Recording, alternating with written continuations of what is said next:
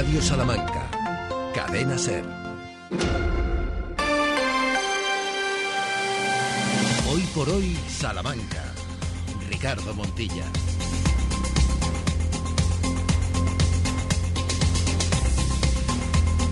12 horas y 20 minutos, ¿cómo están? Bienvenidas y bienvenidos a casi este Ecuador del mes. Dentro de unas horitas estaremos en la mitad del arranque de este 2024. En una semana en la que se va a hablar mucho, en la que se va a hablar mucho de trenes y enseguida lo vamos a hacer con David Serrada sentado en este estudio y también vamos a hablar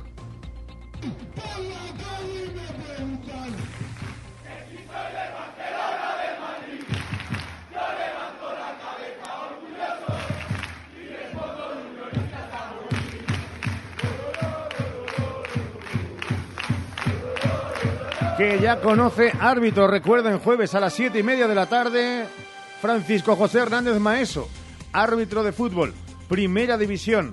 Pertenece al Comité de Árbitros de Extremadura y ha debutado hace apenas unos meses en un partido de primera, Real Sociedad Girona.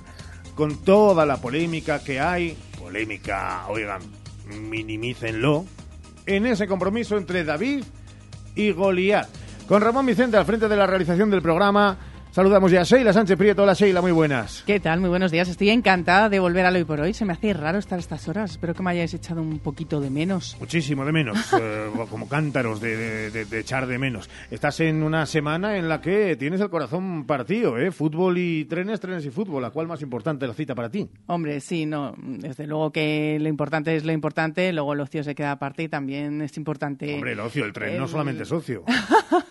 No, no. Tenemos que estar todos el día 21 ahí apoyando y pidiendo, reivindicando, alzando la voz por eh, recuperar lo nuestro y porque se nos dé incluso más, o sea, lo que necesitamos. Y una semana importante porque no solo es fútbol, es que estamos hablando también de un alcance importante a nivel nacional e internacional de la ciudad de Salamanca, esa imagen, y que, oye, todo lo que venga trae dinero siempre. Así que también hablamos de economía. Pues fíjense, Santiago Juanes, que Hola, ¿qué tal? viaja en avión y le gusta sí. el rugby, con lo cual ninguna de las dos cosas. Pues efectivamente, vaya día para volver al hoy por hoy, el Blue Monday, el día más tri el lunes más triste del año. Voy a ver si lo alegro un haber poco. cogido el martes, hombre, por Dios, haberlo venido ayer, pues sí, efectivamente, no me, no me emociona especialmente. La semana no tiene... Bah, ¿Eh? La semana como tal. Hombre, lo del tren tiene su gracia, ¿eh? porque ahora se está hablando de los problemas técnicos.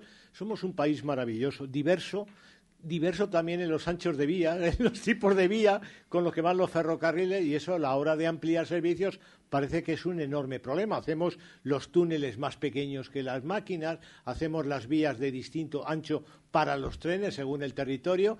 En fin, no lo sé, no sé qué cabezas andan por ahí, de verdad. ¿Y qué tiempo hará el jueves? ¿Y qué tiempo hará el domingo para esas dos citas? Bueno, ¿y qué tiempo hará para todos estos días que vienen por delante? Pues la previsión de la EMET dice lo siguiente. Está complicado porque va a ser, y empezamos una semana que va a estar marcada por la lluvia. Hasta el sábado la EMET anuncia precipitaciones. Hoy se prevé a las 4 de la tarde la mayor intensidad de agua en cuanto a las temperaturas altas para la época que vivimos. Las máximas de hoy serán de 15 grados y mínimas de 11. En los próximos días es verdad que irán bajando. Por cierto, el miércoles se espera tormenta. En Bejar mismo marco que en la capital, temperaturas que oscilarán entre los 10 y los 15 grados se irán bajando a medida que avance la semana, que va a ser también muy lluviosa en tierras bejar la mayor probabilidad de agua se prevé a las 3 de la tarde hoy. No salgan de casa sin el paraguas, ya decimos al menos hasta el sábado. Pues es que la EMET también se las trae, porque según donde miren, eh, a mí me da que en todo el día no llueve. Lo digo para que la gente que no se escucha eh, de repente no diga lo de es que yo en la SER escuché. No, en la SER escuchan lo que dice la EMET. Sí, sí, yo por eso siempre recalco según la EMET, según la Agencia Estatal de Meteorología.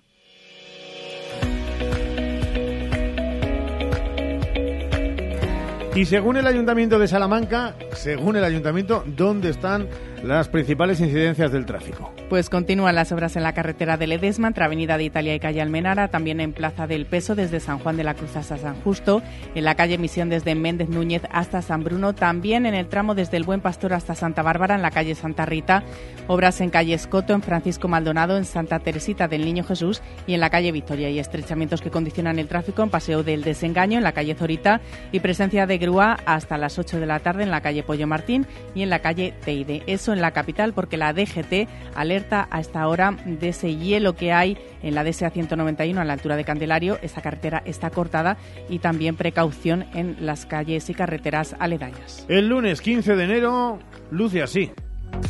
Los titulares en Hoy por Hoy Salamanca. Empezamos la actualidad en página sanitaria. La gripe está atacando fuerte este año y por ello es fundamental atender a la campaña de vacunación. La campaña de vacunación masiva contra la gripe realizada por la Consejería de Sanidad en Castilla y León durante este fin de semana a fin de aumentar la tasa de inmunidad ante el elevado número de contagios ha finalizado con 4.350 dosis administradas, según datos, como decimos, facilitados por la Junta. En Salamanca se han inoculado 614, en nuestra provincia 91.959 personas se vacunan, un 28,3%. No dejamos la sanidad y ponemos datos sobre la mesa positivos. Hablamos de donantes de órganos. La actividad en la donación de órganos registrada en los hospitales públicos de Castilla y León en 2023 alcanzó la cifra de 109 donantes, la misma que el año anterior, lo que supuso la generación de 353 órganos destinados al trasplante. 186 riñones, 85 hígados, 15 corazones, 57 pulmones y 10 páncreas. El hospital que más donantes registra, ha registrado en 2023, ha sido el de Burgos, con 27, seguido del de Salamanca con 22. Nos vamos ahora hasta la Universidad Pontificia de Salamanca. Que junto a la Asociación Española contra el Cáncer de Salamanca y un equipo multidisciplinar del Hospital Universitario de Salamanca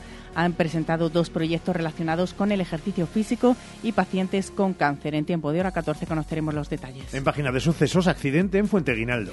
En el que ha resultado herido un hombre tras salirse de la vía, el turismo en el que viajaba y chocar contra una roca. La persona herida tuvo que ser trasladada en helicóptero al hospital. El accidente se produjo en la DS 300 a la altura del kilómetro 5. Otro accidente, Sheila, en Santi Espíritus. Con un motorista herido tras chocar contra un camión en la A62 a la altura, como dices, de la localidad de Santi Espíritus. Antes de dar paso a la economía, una dosis de cultura en forma de premios. El ayuntamiento convoca los premios Ciudad de Salamanca de Poesía y de Novela 2024. Todas las personas que deseen participar en algunos de los dos certámenes podrán presentar los originales antes del 15 de marzo. El ganador del premio de novela recibirá 15.000 euros y el ganador del premio de poesía 8.000 además de la publicación de las obras. Las bases se pueden consultar en la web ciudaddecultura.org.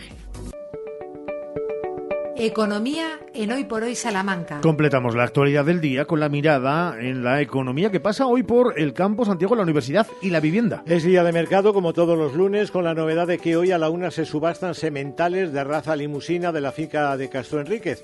Un mercado que estaba pendiente de los cereales que han bajado su precio, al contrario que añojos y vacuno de carne que ha subido. También el mercado ha registrado nueva bajada del ovino. La bajada de los cereales está relacionada con las previsiones de buenas cosechas o en España y en el resto del mundo. O además hoy el Boletín Oficial de Castilla y León publica la convocatoria de ayudas a estudiantes de grado por parte de la Universidad de Salamanca. Podrán solicitar las ayudas de esta convocatoria los estudiantes matriculados en enseñanzas de grado en la Universidad de Salamanca durante el curso académico 23-24 que no superen una determinada renta y o patrimonio familiar y que además del resto de condiciones generales cumplan ciertos requisitos académicos. La cuantía general del crédito crédito eh, consignado es de 280.000 euros. La ayuda de cada beneficiario se corresponderá con los precios públicos por servicios académicos de los créditos matriculados por primera vez.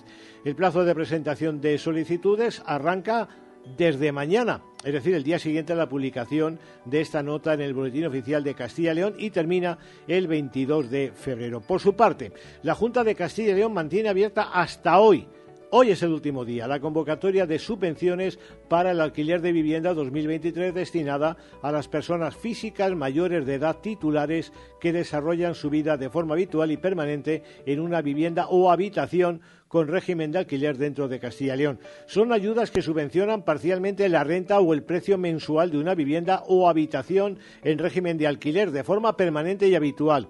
El periodo máximo subvencionable será de 12 meses, comprendidos entre el 1 de enero hasta el 31 de diciembre de 2023. Repetimos, hoy es el último día para presentar la solicitud de ayuda al alquiler.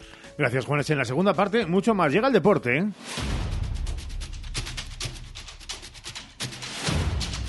Saludamos hasta ahora a Sergio Valdés. Hola Sergio, muy buenas. ¿Qué tal? ¿Cómo estás? Buenos días. Enseguida vamos con el resumen del fin de semana, donde Unionistas lo bordó en un partido con el campo lleno, es verdad, pero ayer final de la Supercopa de España y el conjunto de el Barça de Xavi, caía Xavi ya pensando en Salamanca. Sí, sí, pero estoy preparado para aguantar todas las críticas. De hecho, ya había críticas antes del, del partido, han habido siempre. No tengo, no tengo problemas. Creo en el proyecto, creo en mí mismo, creo en el, en el futbolista que, que tenemos y creo que somos capaces de, de revertir la situación a partir del, del jueves ya en Salamanca. Pues el jueves es el día y las siete y media la hora y la cita Valdés. Sí, desde las siete en punto, Carrusel Deportivo les contará en directo esa cita histórica del fútbol charro en este año 2024 para empezarlo.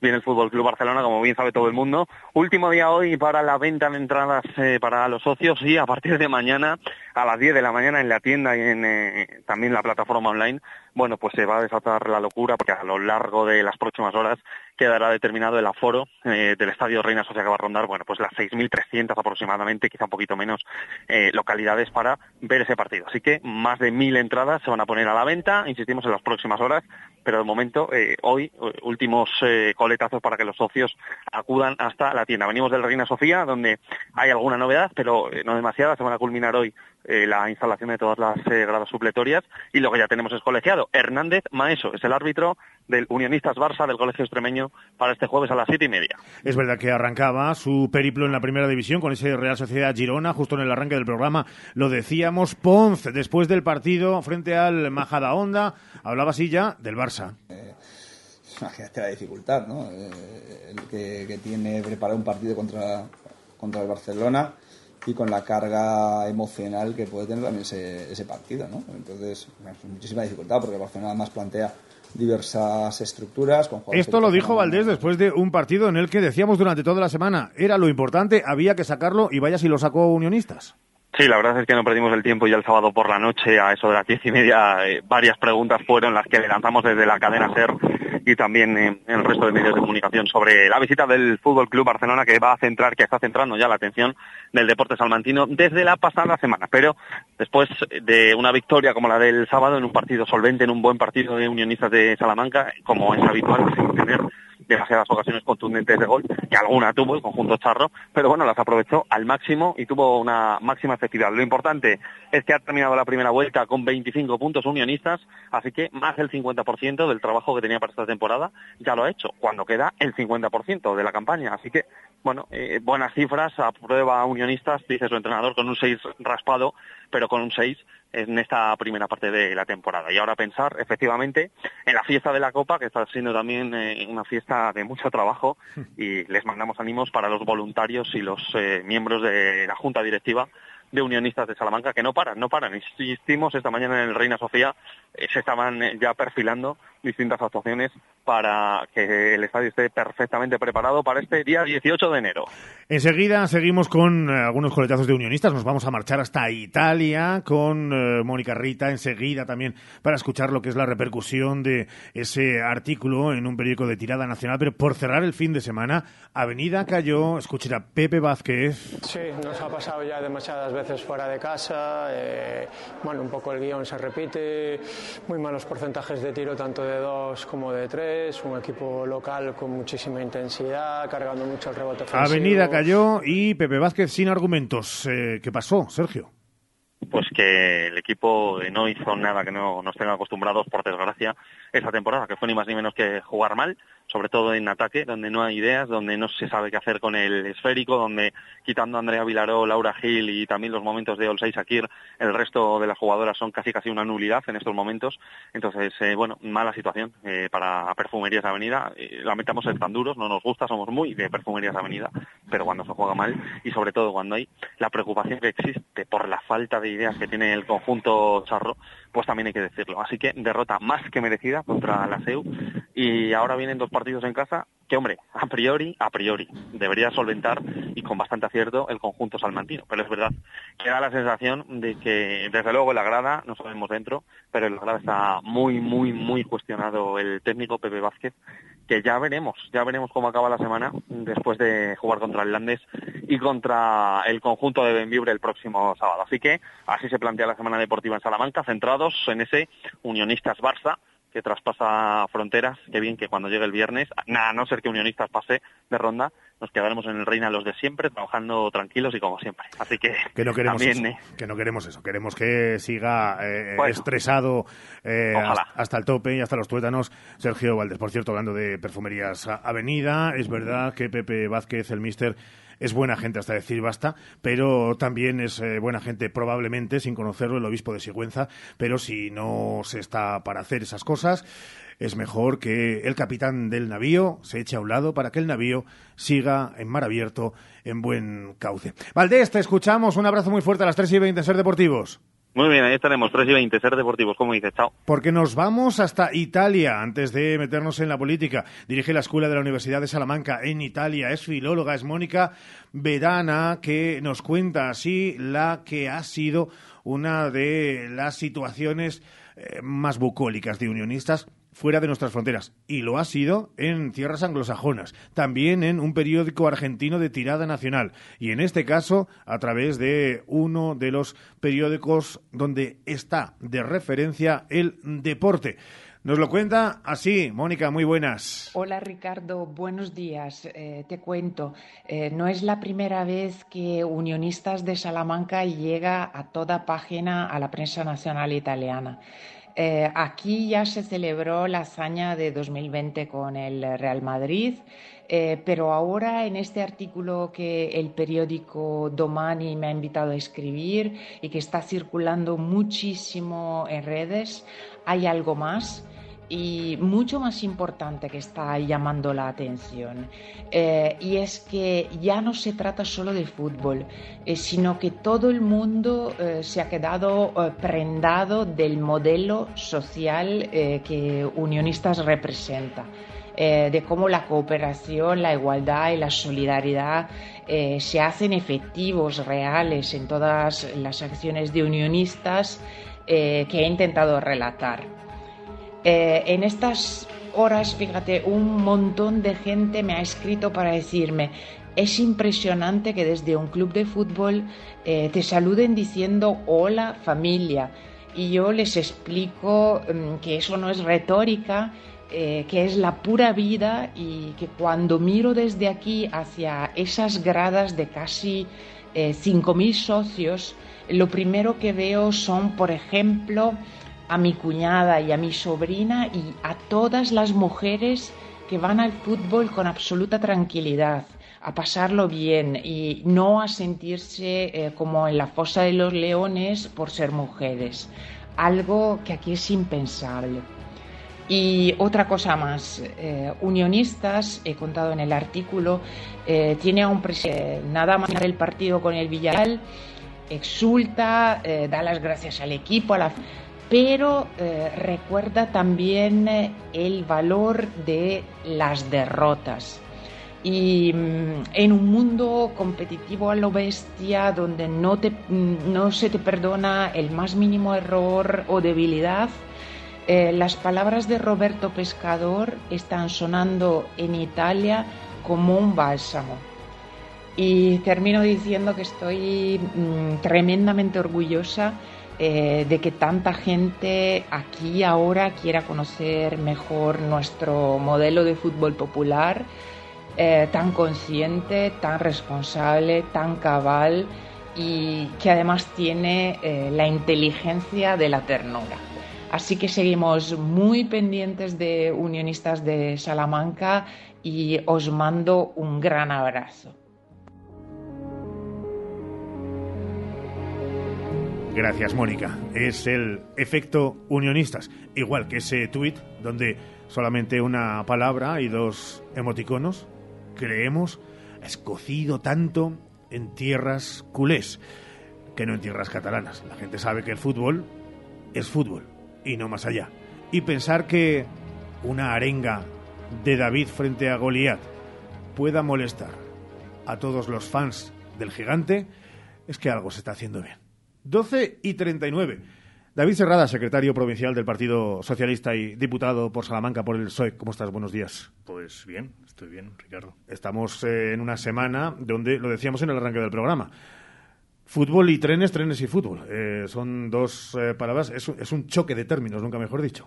Bueno, hay fútbol trenes y hay un cambio constitucional esta semana, que creo que es importante, ¿no? Referido a las personas con discapacidad, creo que es importante porque es el primer gran acuerdo, ¿no? Que hay. Creo que debería abrir la senda de otros grandes acuerdos fuera y dentro de nuestra provincia. Bueno, ya nos empieza llevando la contraria. Nosotros lo habíamos dejado en dos términos, ya tiene que añadir uno más que, por supuesto, tiene toda la razón de que es algo importante. En un minuto, solo un minuto, hablamos con el señor Serrada. Hoy por hoy, Salamanca. Gadis, el precio no es un problema. En nuestras oportunidades de hoy tenemos aceite de girasol El Bareo, garrafa 5 litros, 6 euros con 89 céntimos. Y en frutería, mango primera, kilo, 2 euros con 19 céntimos. Gadis, en confianza. Gadis, empresa patrocinadora del equipo paralímpico español. En Ortopedia Sumesal tenemos un objetivo, calidad de vida. Por eso, cada día nos esforzamos en mejorar la movilidad y necesidades de la vida diaria de las personas, además de ofrecer alquiler y reparación para sillas eléctricas, grúas y camas articuladas.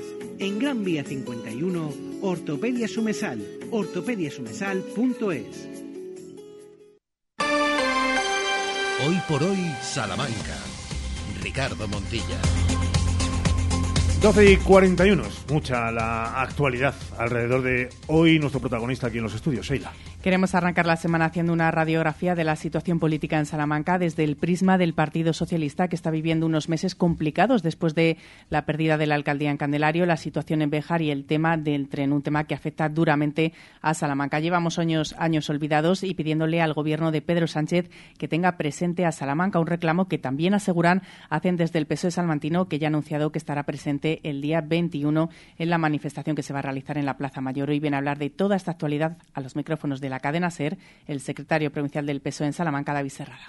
Que está aquí con nosotros, que se lo agradecemos. Eh, David, después de algún tiempo se acabaron las tibiezas en el PSOE. Se reclama con eh, la misma eh, o parecida energía que lo hacen otras instituciones, administraciones, que la cuarta frecuencia, de momento, sea la primera de las iniciativas que, en las que Renfe deje de tomarnos el pelo. Bueno, pues vengo aquí que es mi casa, ¿no? Y yo aquí me siento como en casa y además con personas y profesionales a los que aprecio, ¿no? En la cadena SER. Bueno, Sheila ha dicho una radiografía, ¿no? de la situación, no solo que vive el Partido Socialista de Salamanca, sino de lo que viven los salmantinos y las salmantinas, porque al final la inestabilidad política no generada por el Partido Socialista, pues lo que hace es generar una mala situación política en Candelario, donde ha habido una moción de censura de Izquierda Unida con el Partido Popular, repito, de Izquierda Unida con el Partido Popular, donde hubo una victoria electoral del Partido Socialista en Béjar y donde ha habido un pacto entre la derecha y la extrema derecha, como es el en Béjar, insisto, y que ha llevado a una situación complicada ¿no? en la gestión diaria del Ayuntamiento de Béjar y el tercer punto que apuntaba Seila y que también has apuntado tú, Ricardo, que es eh, los trenes. ¿no? Y lo que hemos hecho ha sido poner en público, decir en público un compendio, ¿no? un resumen de todo lo que ha venido diciendo el Partido Socialista desde hace tiempo. Y desde hace tiempo venimos diciendo que esta situación es insostenible, que no entendemos por qué en otras provincias se recuperaron las frecuencias y aquí no, que no entendemos por qué todas y cada una de las peticiones y reivindicaciones que ha hecho el Partido Socialista en reuniones que por lealtad no hemos trasladado a la opinión pública y eso reconocemos que ha sido un error por nuestra parte.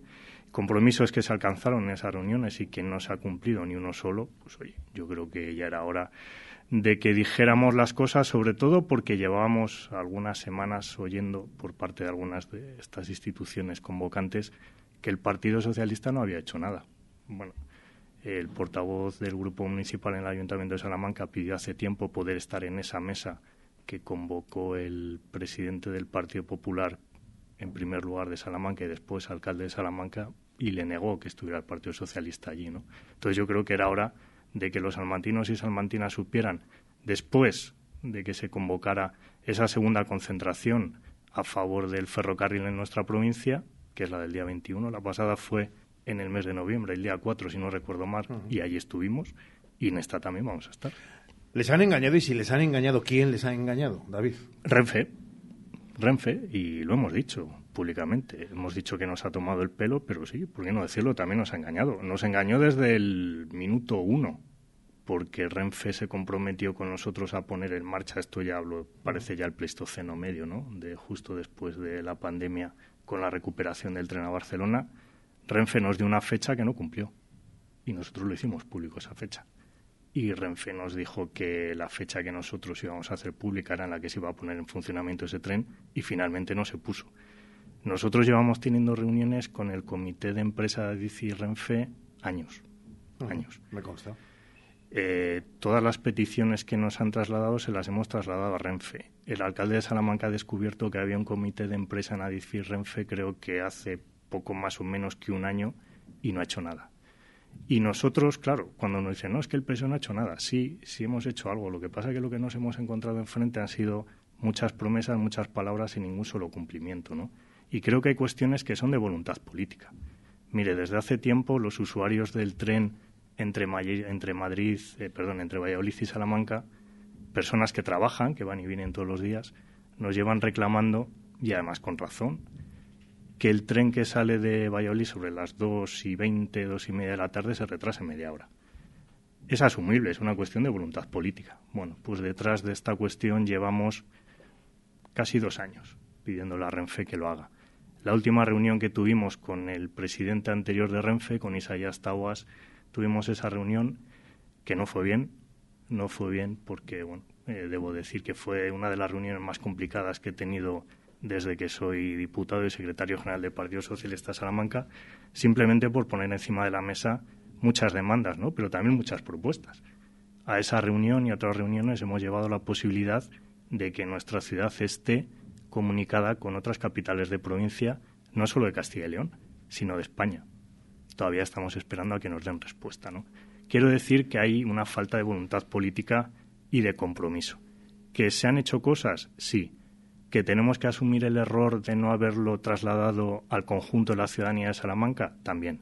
Pero también debo decir que muchas instituciones que están sentadas en esa mesa son conscientes, conocedoras, diría que prácticamente al minuto de qué reuniones hemos tenido y qué hemos trasladado. ¿no? Hace dos días, el pasado viernes, en esa comparecencia pública de David Serrada, hablaba de que precisamente con el actual ministro, con el exalcalde de Valladolid, Oscar Puente, eh, se estaba probablemente más cerca que con ningún eh, otro ministro o ministra para llegar a la solución. ¿Por qué nos tenemos que fiar de esta percepción? ¿Es una percepción? Es seguridad porque yo confío en una persona como Oscar Puente que va de cara. Y yo creo que cuando Oscar Puente ha dicho que aquí se va a recuperar la cuarta frecuencia y que es prioritario. ¿Le ha dicho cuándo? Lo va a hacer. Lo ha dicho públicamente.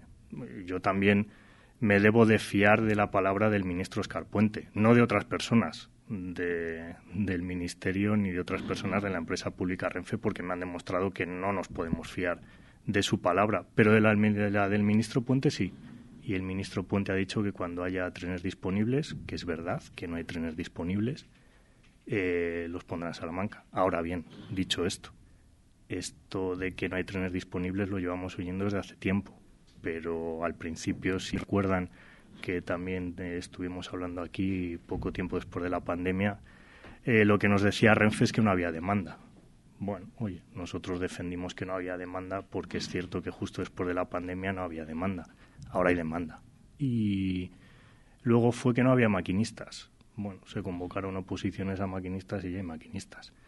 Luego, antes de, mm, si no recuerdo mal, en la campaña electoral, me sorprendió ver un día también al alcalde de Salamanca que descubrió que aquí había un tren que estaba cuatro horas parado y que no había maquinistas. Bueno, nosotros lo descubrimos hace tiempo, insisto, porque hemos mantenido muchas reuniones con muchos colectivos. Y eso mismo se lo trasladamos a Renfe y la excusa que nos dio Renfe es que no había maquinistas. Oiga, también le dijimos a Renfe, con datos del comité de empresa DIFI Renfe, que sí era posible sacar ese tren. Luego creo que aquí ha habido una clara falta de voluntad por parte de la empresa pública de dar un servicio público, que es lo que nos duele a los socialistas, además de que estemos, ¿cómo decirlo? eh, de que estemos en desigualdad de condiciones con otras provincias de Castilla y León, en las que sí había maquinistas para poner más trenes, en las que había trenes de sobra para poner nuevos servicios. Por ejemplo, hablo del servicio entre Burgos y el Levante Español, o entre Zamora y el Levante Español, A Salamanca no había trenes. Oiga, pues lo dicho, si nos quieren tomar el pelo, pues creo que ha llegado el momento de decirles que no, que ya basta. Insisto y confío en la palabra del ministro Puente de que esto se solucione ya. Señor Serrada, en una reflexión en voz alta, uno puede llegar a pensar que el peso de el socialismo salmantino en otros puntos no es tanto como pareciera o como a muchos nos gustaría, teniendo en cuenta que se puede rascar y obtener resultados. Porque hablando también de trenes, y aunque no sea ese del Salamanca-Madrid, Madrid-Salamanca, eh, preguntados, por ejemplo, el secretario regional del Partido Socialista, Luis Tudanca, el jefe líder de la oposición en las Cortes de Castilla y León, ante la opción de que fuera Salamanca, ese eje entre eh, Lisboa y Madrid-París, y que pasara por Salamanca, bueno, Salamanca o, Zamora, eh, y no fue el I, sino el O. ¿Por qué Salamanca está en ese punto? Cuando ustedes eh, hablan, ¿qué digo yo? No voy a decir que se tiren de, los pelos los que tengan, pero, pero mm, ¿qué pasa con Salamanca? Bueno, Luis Tudanca no dijo exactamente eso. Luis Tudanca no dijo exactamente eso. Luis Tudanca lo que dijo es que la prioridad era la conexión por Salamanca. Y esa es la prioridad del Partido Socialista Castilla y León y es la prioridad del Gobierno. De hecho, la electrificación de la línea Fuentes de Oñoro es una inversión de 90 millones de euros pero las inversiones sirven de poco si luego no se les da uso. ¿no? Y en eso también quiero decir que el Partido Socialista lleva trabajando tiempo, porque fíjese, aunque acabe la electrificación, es muy difícil que puedan circular trenes de viajeros entre Salamanca, Fuentes de Oñoro y la frontera portuguesa si no logramos que haya una obligación de servicio público entre Salamanca, Fuentes de Oñoro y el norte de Portugal. Y para eso se requiere que haya una obligación de servicio público internacional que ahora mismo no está recogida en la legislación española, por lo tanto hay que hacer también un cambio legislativo. Digo esto por, por algunas, algunos que hay que ir dando y a lo mejor estoy dando pistas a algunos que luego utilizarán lo que, lo que digamos aquí en este programa para seguir eh, ¿no? inflando esto ¿no? y para seguir poniendo encima de la mesa eh, cuestiones relativas al ferrocarril de Salamanca. Pero es que sobre esto hay que trabajar. Y la segunda reflexión que planteaba usted, que es el peso específico, pues oiga, mire, esta reflexión la he oído varias veces. Eh, el peso específico del Partido Socialista se mide en muchas variables, ¿no? Yo quiero hablar también del peso específico del Partido Popular aquí, porque el alcalde de Salamanca, el presidente de la Diputación Provincial, el presidente de la Junta de Castilla y León, la sociedad civil salmantina se están movilizando por esto, ¿no? Y no lo han conseguido. Yo creo que aquí hay otro tipo de cuestiones que yo creo que obedecen más a un fondo, ¿no? Y el Partido Socialista, insisto, asumimos el error que hemos cometido en esta cuestión de no trasladarse a los salmantinos y a las salmantinas, que hemos venido trabajando y que vamos a seguir trabajando y que si no estamos, si no estamos codo con codo con las instituciones de esta provincia que están reunidas precisamente para esto, para convocar una manifestación el día 21, para trabajar para mejorar las conexiones ferroviarias en la provincia es porque el alcalde de Salamanca nos ha vetado el hecho de estar ahí en esa mesa trabajando con el resto de instituciones a las que por cierto y con las que por cierto sobre esta cuestión del ferrocarril llevamos trabajando juntos mucho tiempo. Eh, déjeme decirle que eh, para nuestros oyentes eh, las dos cuestiones que a continuación expongo y pongo encima de la mesa tienen su importancia. Para unos quizá más una que otra, pero entendiendo las dos como muy importantes. El tren por un lado y la sanidad por otra, eh, cómo es que el argumentario ha hecho que el tren se convierta en un estandarte casi de la provincia y la ciudad y algo tan importante como la sanidad, recuerden que es una transferencia a las comunidades, es decir, dependiente del gobierno de Alfonso Fernández Mañueco, pareciera eso de no tener según qué médicos, del cierre de según qué eh, consultorios rurales, eh, pase como una noticia más del día a día. ese peso específico. ¿Qué pasa en esta provincia entonces? Pues mire, le voy a llevar la contraria otra vez. Y le voy a poner encima de la mesa un tercer debate sobre esto, ¿no? Y que nos viene al pelo. Eh, el principal problema de movilidad de la provincia de Salamanca no es que nos falte un tren, es un problema importante. El principal problema de movilidad de la provincia es que hay muchos de nuestros pueblos que están incomunicados por autobús que hay mucha gente que no puede venir a la ciudad porque no hay un servicio público de transporte que depende de la Junta de Castilla y León. Algunos a 15 kilómetros. Algunos a 15 kilómetros, eh, sí, sí. Eh, y le voy a decir más. Eh, hay quien habla de promover el turismo de Salamanca y dice que, claro, que es que nos falta un tren y los turistas no vienen. Bueno, pues yo quisiera plantear también otra pequeña reflexión.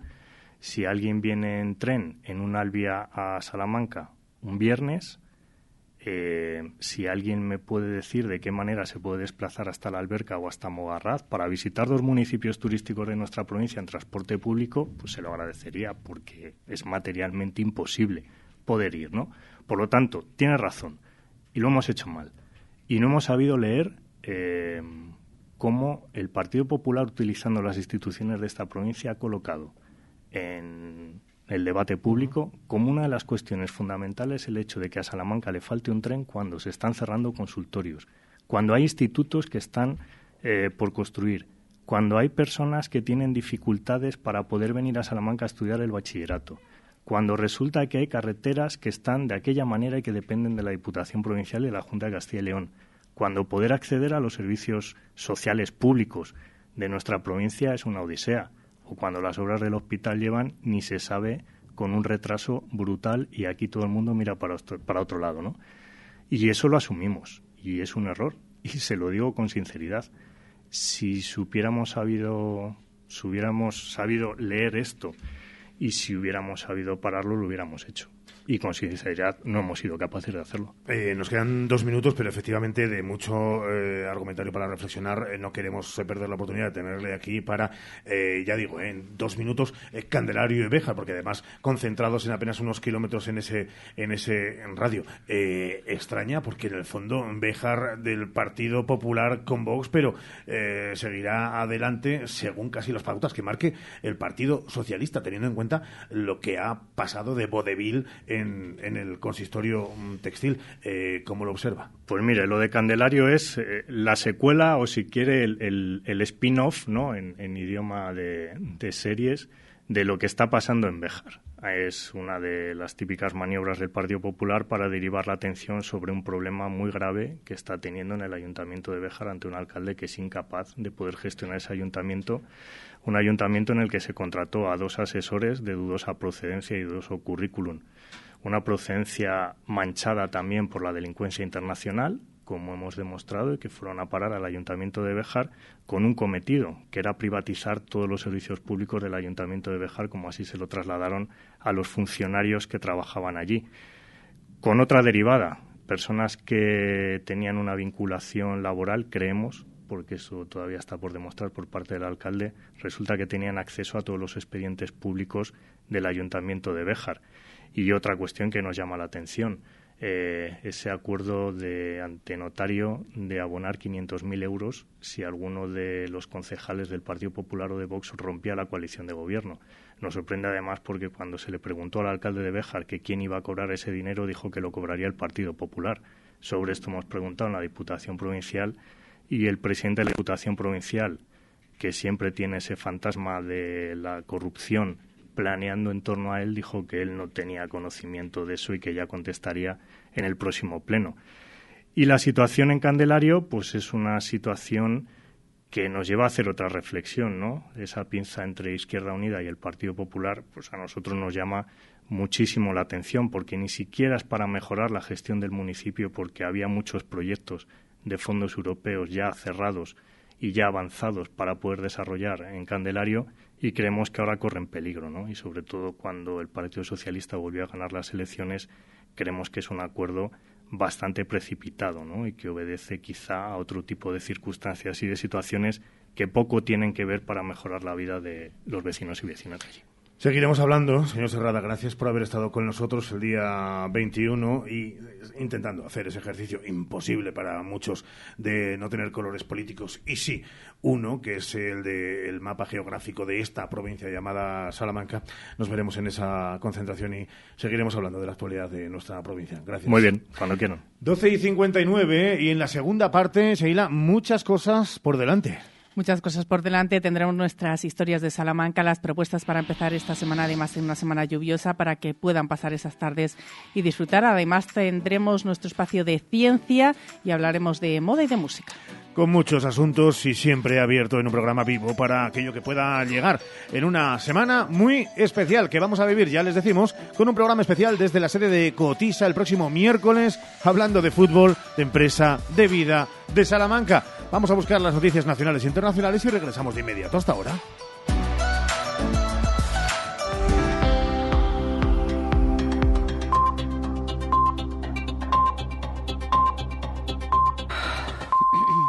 Es la una, las doce en Canarias.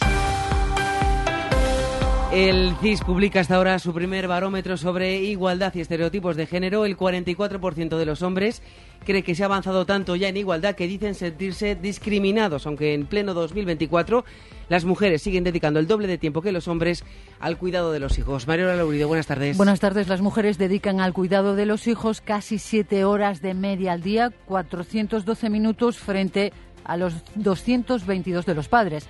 En el reparto de las tareas del hogar, también las mujeres dedican una hora más, aunque el CIS confirma que lo de limpiar, cocinar o hacer la compra, pues se está igualando. La encuesta indica ese dato que destacabas, casi la mitad de los hombres, el 44% asegura que se ha llegado tan lejos en la promoción de la igualdad que las mujeres, de las mujeres, que ahora se está discriminando a los varones. Seis de cada diez mujeres creen, sin embargo, que todavía existen grandes desigualdades y un 22% que son las mismas que hace una década. Y hay otros dos datos interesantes. Más del 80% de las mujeres piensa que la mayor parte de la pornografía es machista y una amplia mayoría de la población opina que consumir porno es más propio de los hombres, lo mismo que pagar por mantener sexo. Es noticia que avanza la SER. La Generalitat de Cataluña colgó por error en una aplicación informática las preguntas y respuestas de las oposiciones al Cuerpo de Ingeniero Técnico Forestal. Algunos opositores sacaron un 10 en el examen. El gobierno catalán ha abierto una investigación interna para analizar qué ha pasado. Barcelona, Mónica Peinado. Uno de los participantes en las oposiciones descubrió, después de realizar las pruebas, que en Teams había una carpeta pública titulada Tribunal Calificador ETF, las iniciales de Engiñé Técnic Forestal. La sorpresa fue mayúscula cuando vio que dentro de esta carpeta, colgada dos meses antes de las oposiciones, estaban las preguntas y las respuestas del examen. Compartió su descubrimiento con otro compañero y este con los sindicatos. Al final, el CESIF movió ficha y varios aspirantes afectados por estas supuestas irregularidades presentaron un recurso ante la Generalitat para que investigara lo ocurrido. La investigación se puso en marcha, pero de momento Función Pública no ha dado a conocer el resultado de la misma y las plazas se van a adjudicar a finales de este mes. La Junta va a remitir hoy mismo a la Fiscalía el informe sobre los vertidos de pellets en sus costas que le solicitó la semana pasada el Ministerio Público dentro de su investigación. La consellera de Medio Ambiente, Ángeles Vázquez, está convencida de que la gestión del gobierno gallego ha sido de matrícula de honor. La Junta de Galicia tendrá cerrado en el día de hoy el informe que va a trasladar y que sean otros los que de una vez por todas digan si hay responsabilidad de uno, si se hizo bien o no. Yo estoy convencida de que el personal de la Junta de Galicia actuó de 10, por no decir que actuó de matrícula de honor. Los agricultores alemanes protestan hasta ahora en las calles de Berlín por el recorte de las ayudas públicas. Miles de tractores encabezan la manifestación a la que se han sumado también otros sectores por el ajuste en esas subvenciones. Berlín, Carmen Viñas. Miles de agricultores de toda Alemania se reúnen a estas horas en la puerta de Brandenburgo para protestar contra la política agraria del gobierno de Olaf Scholz. La manifestación es el culmen de la semana de protestas del sector por el recorte de las subvenciones previsto para este año. Junto a ellos se encuentran también representantes de la industria del transporte, de la pesca y la hostelería. La policía espera que el encuentro supere los 10.000 participantes. Más de 4.000 tractores han llegado a la capital alemana y se les está buscando aparcamiento en diferentes espacios, como en el Estadio Olímpico. Se trata del futuro del campo, asegura un agricultor. La burocracia nos mata y queremos que se ponga fin a los recortes, demanda otro. El Gobierno está dispuesto a reducir el impacto de los recortes, pero no a eliminarlos. Hoy se reunirán con el ministro de Finanzas y con los líderes de los partidos gubernamentales. Una investigación de científicos del CSI constata que el agua embotellada contiene la misma cantidad de microplásticos que el agua del grifo, que advierte de al menos tres aditivos presentes en estas botellas que pueden ser perjudiciales para la salud. Javier Gregory. Los resultados muestran una concentración media de 359 nanogramos de microplásticos por litro de agua. Y esta cantidad, como decías, es similar a la detectada en el, agua, en el agua de grifo de Barcelona en otro análisis que realizó este mismo grupo de científicos del CSIC, el Consejo Superior de Investigaciones Científicas. Sin embargo, el problema es que en el agua de las botellas de plástico se han encontrado tres aditivos que, según esta investigación, presentan un mayor riesgo para la salud humana porque tienen una elevada toxicidad para las células. En total, se han detectado en el agua de las botellas de plástico de 20 marcas diferentes 28 aditivos y son los encontrados en el agua de grifo. Además, otro equipo de fútbol de Turquía ha abierto expediente a un futbolista israelí por mostrar su apoyo a los secuestrados por Hamas después de que un primer futbolista israelí de otro equipo turco haya sido detenido por condenar el atentado que inició en Gaza. Buenas tardes, hoy en Londres vamos a conocer el premio de BES como mejor jugador del año 2023. En lo que toca al fútbol español, Aitana Bonmatí favorita para ganar el galardón femenino y la duda está en saber si se lo va a llevar Haaland como máximo goleador de la temporada pasada o Leo Messi, que ganaría el trofeo por última vez. El de BES será la noticia de la tarde y las de la mañana son que Carlos Sainz le ha metido seis minutos a Loeb en la etapa de hoy y le deja ya a más de puntos en la general a falta de cuatro jornadas. Y en Australia, Pablo Badosa ha debutado con victoria. También juegan hoy Roberto Bautista, Roberto Carballés y Alejandro Davidovich. Picasso, la Alcazaba, la Catedral, el Centro Pompidou, el Caminito del Rey, Ronda, Marbella, Puerto Banús, Mijas, Benalmádena, Estepona, Nerja, la Porra de Antequera, los Espetos, la Torta Malagueña, el Mollete, el Málaga Virgen, las Malagueñas, Antonio Banderas, Dani Rovira, Pepa Flores, Pablo Alborán, Miguel de Molina. Málaga. Málaga arriba siempre. Ya puedes dejarnos tus mensajes de voz en el WhatsApp del programa. El 681-016731. Esta noche dedicamos el faro a Málaga. El Faro, con Mara Torres. Cadena Ser. Pues es todo a las 2, la 1 en Canarias. Más noticias en hora 14 con Javier Casal y seguimos en cadenaser.com. Cadena Ser. Servicios informativos. Hoy por hoy, Salamanca. Ricardo Montilla.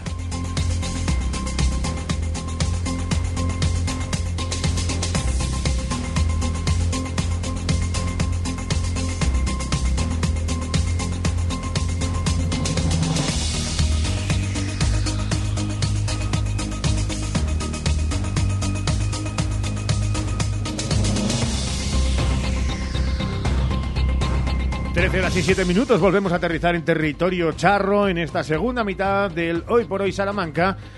En esta segunda mitad que cuenta de nuevo con la presencia inestimable de Sheila Sánchez Prieto. Muy buenas de nuevo. Muy buenas. Hola, ¿qué tal Santiago Juanes? La mía también es inestimable. Es inestimable, es la de, la de Sheila. Y no hemos puesto el punto final que es Ramón Vicente. ¿Qué tal? Muy buenas. Muy buenas. Eh, timable. La de Ramón, la de Ramón vendría es de imprescindible. Sí. Inestimable e imprescindible. Ramón es ese perejil de todas las salsas. Y anda que no le gusta a él, que siempre ha sido de trozo de pan, pringar Oh, y hacer barquitos. Eso es maravilloso Claro todavía en sí. esta cultura nuestra del tofu. Hay que, hay que pringar el pan. Claro que sí, hay que, Y hay que prin- pringarse también. Claro que sí. ¿Qué serían los callos sin los panes? y el pan? Efectivamente. bueno, pues a las 13 horas y 8 minutos, nuestro aperitivo musical de hoy.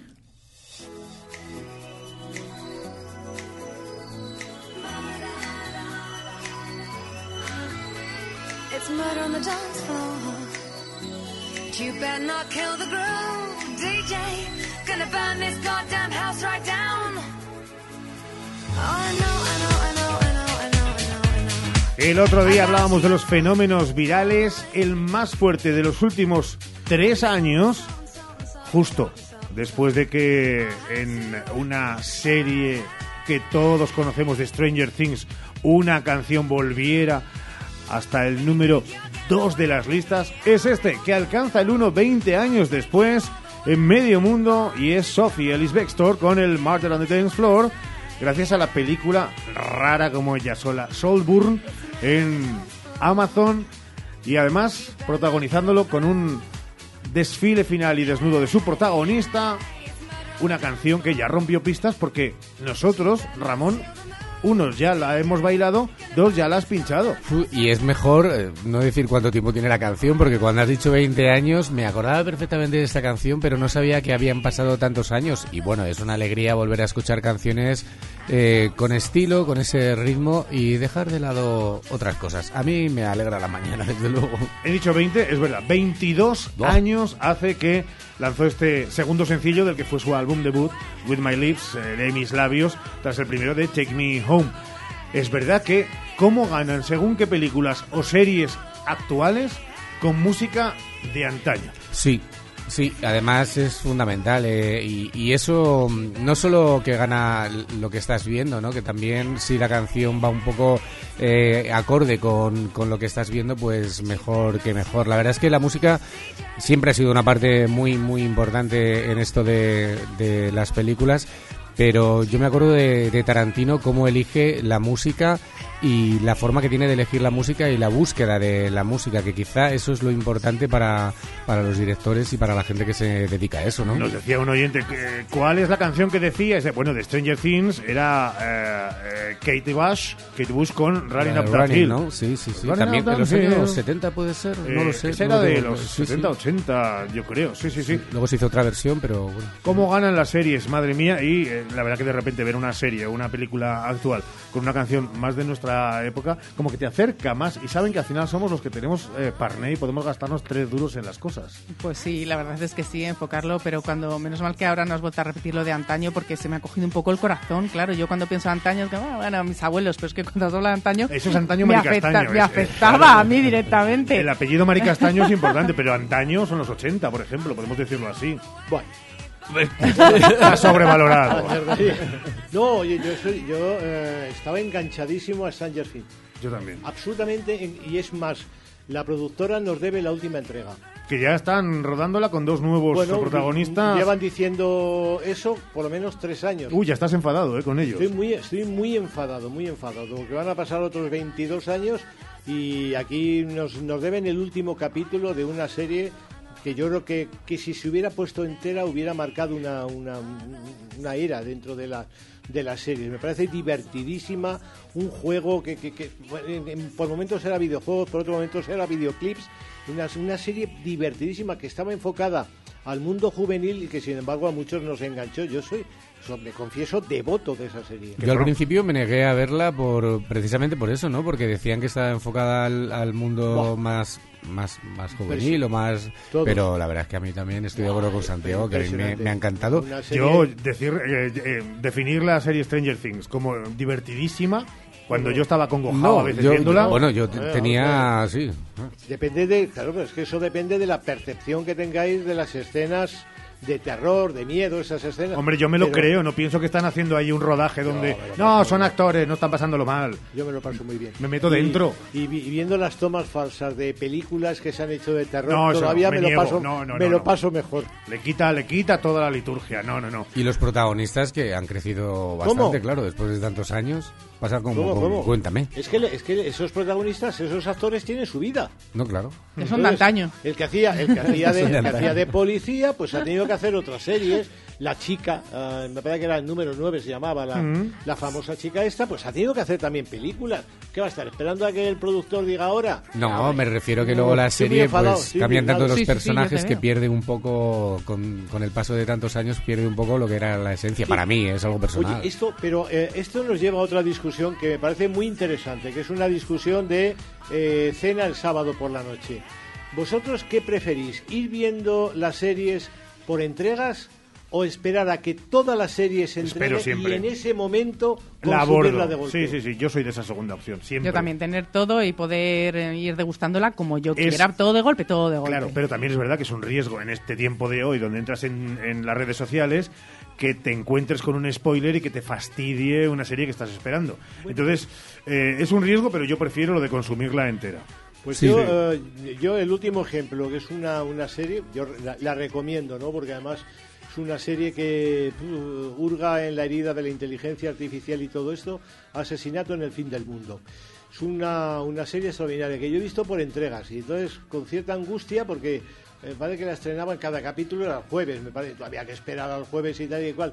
Pero bueno, a mí eso no me disgusta. Perdono el bollo por el coscorrón y al final la he visto entera y el final es un poco decepcionante, ya lo adelanto. Pero bueno, no está mal, la intención es buena y la película está, vamos, la serie está muy bien realizada. Tenéis A que mí ver no me los importa Farad. por- ¿Los? Los Farad. La tengo ahí pendiente.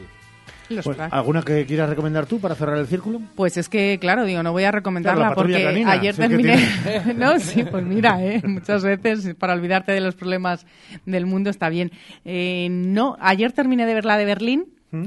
Que me ha gustado pero me ha decepcionado Pero- bastante, la verdad, porque Pero- teniendo en cuenta la casa de papel mm, pensé que apuntaba más o menos y no. Yo y eh, Yo en la- eh, en el primero me retiré. Yo ni siquiera acabé el primero. Dije, dije, no puede ser que esta gente tan profesional en el primer capítulo él se enamore. Pero ¿a qué estamos? ¿Al robo o a calabobada? Hombre, Bueno, te ríes, te ríes la verdad, pero al final ese intríngulis que tiene la casa de papel, pues, mm, pues no, te deja bastante ahí. Y vi la película de La Sociedad de la Nieve, que la ya hemos recomiendo, dicho aquí, la recomiendo. En tiempos en los que Sí. tú estabas ajena a hoy por hoy Salamanca, ya, ya la hemos puesto. Pues Tengo sí, tenía que ganas aportar de mi. La hemos puesto por las Tengo nubes. muchas ganas de ver la nueva de Doña Sofía Vergara. Hay que llamarla ya Doña Sofía Doña, Vergara. por la de favor. Grisel sí, yo también. Doña, o sea, pero cuidado con el Doña bien grande. ¿Qué, se- qué señora? Y eh, es muy recomendable la entrevista de Luz Sánchez Mellado este fin de en el, en el país. Recomendadísima. Sí. 13 horas y 15 minutos son nuestras historias, ya saben, de andar por casa, pero ahora llegan las historias de Salamanca. Y abrimos la semana de Destino Salamanca con la historia de un recinto que se encuentra esperando su futuro, el Colegio Escuela de las Adoratrices. El edificio permanece cerrado desde hace años y tiene detrás mucha historia y también mucha leyenda. Hoy protagoniza de la mano de Santiago Juanes nuestra historia de Salamanca.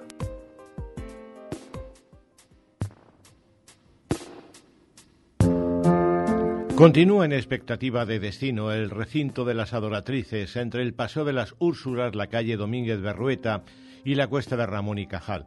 Un recinto con un patio enmarcado por un muro que combina una simulación de puertas y ventanas, ventanas y puertas que algunos vinculan a la antigua plaza de toros que hubo en ese mismo lugar.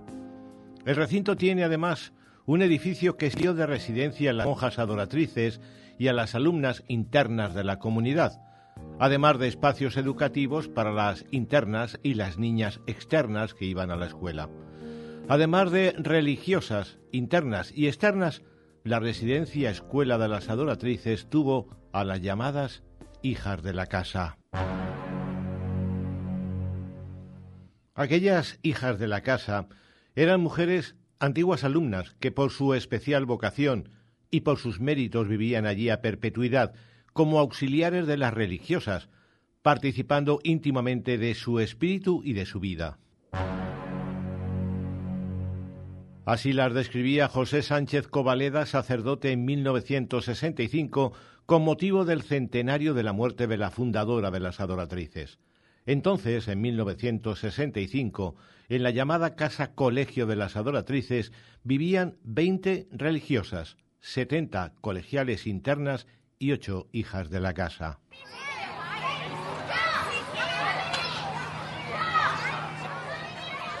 Las adoratrices salmantinas, las adoratrices en general, tuvieron fama de duras, quizá porque recibían desde antiguo a lo más descarriado de la sociedad femenina, como se decía entonces. Lo hacían desde que la llamada Madre María de Jesús, sucesora de la fundadora Madre Sacramento, se hizo cargo de la llamada Casa de las Recogidas en la Ronda de Santi Espíritus, creada en su momento para acoger a mujeres que habían abandonado eso que se ha llamado siempre la mala vida. Una mala vida por la que Salamanca también era famosa y lo sería más por el legendario barrio chino. Por esta calle se sale al barrio chino. Es una calle que ninguna chica decente de mi generación traspasó nunca. No sé si antes estaría todo tan destartalado y sórdido, tan desnudo y lleno de baches. ¿Quién me iba a decir que era tan poco atrayente este barrio? Vaya desilusión. Se me antojaba un lugar lleno de incentivos, de sorpresas y alegría. Hasta me daba por pensar que quizás se llamaba el barrio chino porque tenía colgaduras de mantones de Manila, farolillos y biombos, y que las mujeres salían y entraban en los locales vestidas con túnicas bordadas de pájaros multicolores. En aquella casa de las recogidas, que terminó integrada en el recinto de las Salesianas, estuvieron las adoratrices hasta que en 1881 el obispo Narciso Martínez Izquierdo se moviliza para que las adoratrices dispongan de unos terrenos más amplios y mejor situados, es decir, donde finalmente se emplazaron, en el Paseo de las Úrsulas, y que había sido plaza de toros.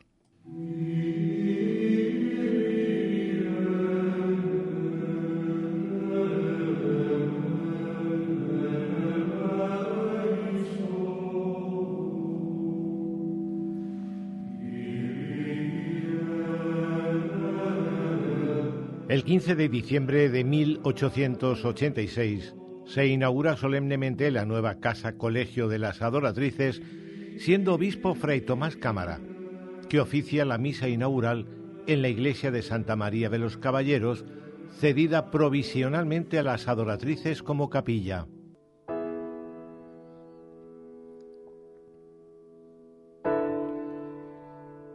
En el año 2021, tras un acuerdo entre la Fundación Cajaduero y el Ayuntamiento de Salamanca, este pasa a ser propietario del recinto de las adoratrices con la idea de montar un espacio verde y otro cultural, que incluiría, se dijo, un rincón para el coleccionismo.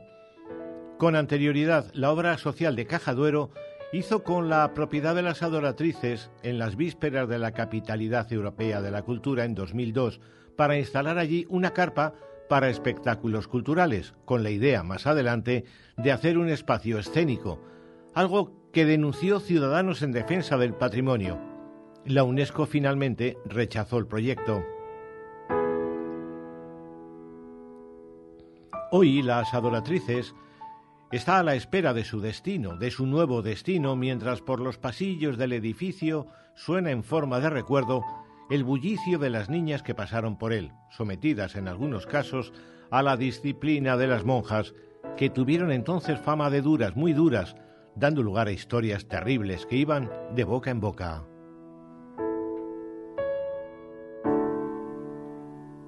La historia de Salamanca de hoy. Miramos ahora en Hoy por Hoy Salamanca a la agenda cultural en la que encontramos, Santiago, por ejemplo, libros. Por ejemplo, el que se presenta esta tarde, el que presenta esta tarde Miguel Hernández, escritor mirobrigense, que ha titulado La mujer exiliada. Se trata de una historia de superación personal de dos mujeres que buscan su lugar en un medio hostil tanto como el que provocó la aparición del VIH, el SIDA, que dio lugar a mucha exclusión social. Dos mujeres que viven su amor, lo cual lo complicaba todo mucho más. La presentación tiene lugar en la Sala de la Palabra a las 8 de la tarde. Hoy además presenta en Madrid, en la librería Cervantes y compañía, su nueva novela Luis García Jambrina. Lo hace a las 7 junto a Jorge Volpi. De la novela hablamos el viernes pasado aquí, en Hoy por Hoy, con el autor que nos contó lo que arriesga con esta novela y su relación con el protagonista, un amuno al que convierte en detective. Superada la Navidad, retoma también su programación Letras Corsarias y lo hace este jueves a las siete y media con Miguel Espigado y su obra Alguien muere, nadie se enamora.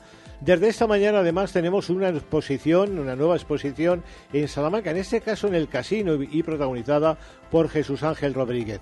Casino que acoge esta tarde una conferencia de la institución cultural Alfonso X el Sabio dedicada a la conservación artística. Esta tarde en la Casa de las Conchas, a las 8, hay una conferencia relacionada con escritores rumanos en el exilio. En concreto se hablará de, que probablemente sea el más conocido, de Eugen Ionescu y el Teatro del Absurdo. Lo hará, a ver si lo digo bien, Luninita Piggy Neagoe, que es bien, que es presidenta en Murcia de la Asociación de Países de Europa del Este. La cita, repetimos, 8 de la tarde en la Casa de las Conchas. Y ya que estamos en este frente internacional, porque nuestra agenda no tiene fronteras, hoy lunes comienza en el Juan de la Encina un ciclo de cine colombiano. Será a las siete y media con la película Cuando las aguas se juntan, una película del año pasado, de 2023, que es la historia de un grupo de mujeres que sufren la guerra pero se atreven a construir por la paz. Estas mujeres, como los pequeños ríos que al unirse forman el gran Amazonas, han abierto un cauce para la nueva política centrada en el ser humano, en la solidaridad y en el amor. Algo cursi en un mundo de hombres, pero posible en un mundo de donde las mujeres tengan voz. Y de eso va esta película que se proyecta esta tarde en el Juan de la Encina. Estamos además en la última semana de la exposición de Charo Artadi en el Centro Cultural Hispano-Japonés. Se titula El Hilo Rojo. Es una muestra inspirada en el mito de la predestinación que une las relaciones mediante un hilo rojo invisible. Una muestra que se pudo ver en el Jardín Botánico de Madrid y podemos ver en Salamanca hasta este próximo 19 de enero. La firma Charo Artadi, artista peruana con una amplia experiencia expositiva. Juanes, más mañana, cuídate. Hasta luego, adiós. 13.24, última hora del deporte en Salamanca. Y no, pese a lo que pudiera parecer, no habla ni de unionistas ni del Barça, se va hasta Bisburg y habla de Avenida. Sergio Valdés, muy buenas Sí, de nuevo. deja de ser entrenador Pepe Vázquez de Perfumerías Avenida. Esta mañana, hace unos instantes, ha hecho oficial la noticia. Es verdad que estaba muy cuestionado Vázquez, sobre todo después de cómo fue el partido de este fin de semana, de este sábado, esa derrota contra Cadil-Aseu en tierras catalanas. Así que esa es la última hora. El club ha comunicado esta misma mañana la decisión de interrumpir el contrato con el gallego. Por tanto, deja de ser entrenador justo cuando casi casi se ha cumplido un año desde que llegó a Salamanca. Pero Pepe Vázquez deja de ser técnico y ahora Pablo García y Raquel Romo está- estarán eh, dirigiendo durante los próximos días eh, la plantilla de Perfumerías Avenida. Así que esa es la noticia, perdón por esta tos y esta carraspera, pero Pepe Vázquez ya no es entrenador de Perfumerías Avenida, será, como decimos, la dupla Pablo García, Raquel Romo, el segundo entrenador y la entrenadora analista, los que dirijan a Perfumerías Avenida en los próximos días. No pidas perdón, demasiado tienes encima todos estos días y lo que te rondaré, Morena. Esa es la noticia a estas horas, si queríamos adelantarla en este Hoy por Hoy con Sergio Valdés. Sergio, muchas gracias. Hasta luego, chao. Una pausa, enseguida buscamos nuestro Dicit. Hoy por hoy, Salamanca. Llega la felicidad. Llega la semana extra de Milar. Con las mejores ofertas en electrodomésticos, televisores y lo último en telefonía. Ven a tu tienda Milar y disfruta de la semana extra de Milar. Confía en Milar. ¿Y tan feliz? Más de 75 años de experiencia nos avalan para acompañarte en los momentos más difíciles. Funeraria Santa Teresa, una funeraria adaptada a los nuevos tiempos para ayudarte con un trato cálido y humano. Servicio 24 horas, traslados nacionales e internacionales, tanatorios y crematorios, servicios personalizados. Funeraria Santa Teresa, calle Conde de Crespo Rascón, 21, 923 21 32 89. En Lupa apostamos por la calidad sin renunciar al precio. Solo el lunes 15 en Lupa, paleta de cerdo con hueso calidad Duroc el kilo por solo 4,49. Solo hoy y solo en Lupa. Lupa a tus vecinos de confianza. DFSK 580 Sur 1.5 Turbo híbrido GLP con cambio automático, tapicería en cuero, techo solar, navegador 11 pulgadas, climatizador, ABS y ESP. Has oído bien. Todo incluido desde 150 euros al mes. DFSK, un lujo a tu alcance. Véalo en HCM Profe Auto, concesionario DSFK para Salamanca, calle Bolivia 34, Polígono de los Villares. Tu salón, tu dormitorio, tu cocina, tu baño, tu hogar debe contar quién eres. Vica Interiorismo. Espacios únicos para hogares diferentes. Paseo de la Estación 145. ¿Problemas con la tubería? Con Switch System, dile adiós a los problemas y sin obras. Rehabilitación y saneamiento de tuberías o bajantes sin romper. Rápido, limpio y efectivo. Switch System, fontanería de confianza a tu alcance. Para que la tranquilidad vuelva a fluir. Switch System, tu solución en fontanería sin obras en María Auxiliadora 78 o fontaneríasinobra.es. Legumbres de la tierra de Salamanca, intermediarios del campo a tu mesa. Legumbres y espinos de la tierra de Salamanca. Haz ya tu pedido en legumbresespino.com. Porque las estabas esperando. Porque no hay un lugar mejor. Llegan las rebajas a Centro Muebles Salamanca. Cientos de muebles, sofás y colchones con descuentos reales de hasta el 60% y con entrega inmediata. Así de fácil. Vienes, lo eliges y te lo llevas al mejor precio. No te pierdas las rebajas de Centro Muebles Salamanca. Visítanos en Centro Mueble, carretera de Valladolid, Polígono Los Villares, Salamanca. ¿Has probado kiwi miel? Dulce y natural, un estallido de sabor para todos tus sentidos. Kiwi miel protege tu sistema inmunológico, rico en vitamina C, mejora tus defensas, antioxidante, produce colágenos, fuente de potasio, de fibra. Pídelo en tu frutería habitual Kiwi Miel, una marca salmantina distribuido por Frutas Abanico. Atención, Kiwi Miel, sabor y dulzor totalmente adictivo. Espacio de Salud DKV Salamanca. Seas o no seas asegurado de DKV, este es tu centro dental. 10% de descuento en implantología de carga inmediata definitiva. Cirugía de implantes con dientes fijos a las 48 horas. Podrás financiar tu tratamiento y pagarlo en cómodas cuotas sin ningún tipo de interés.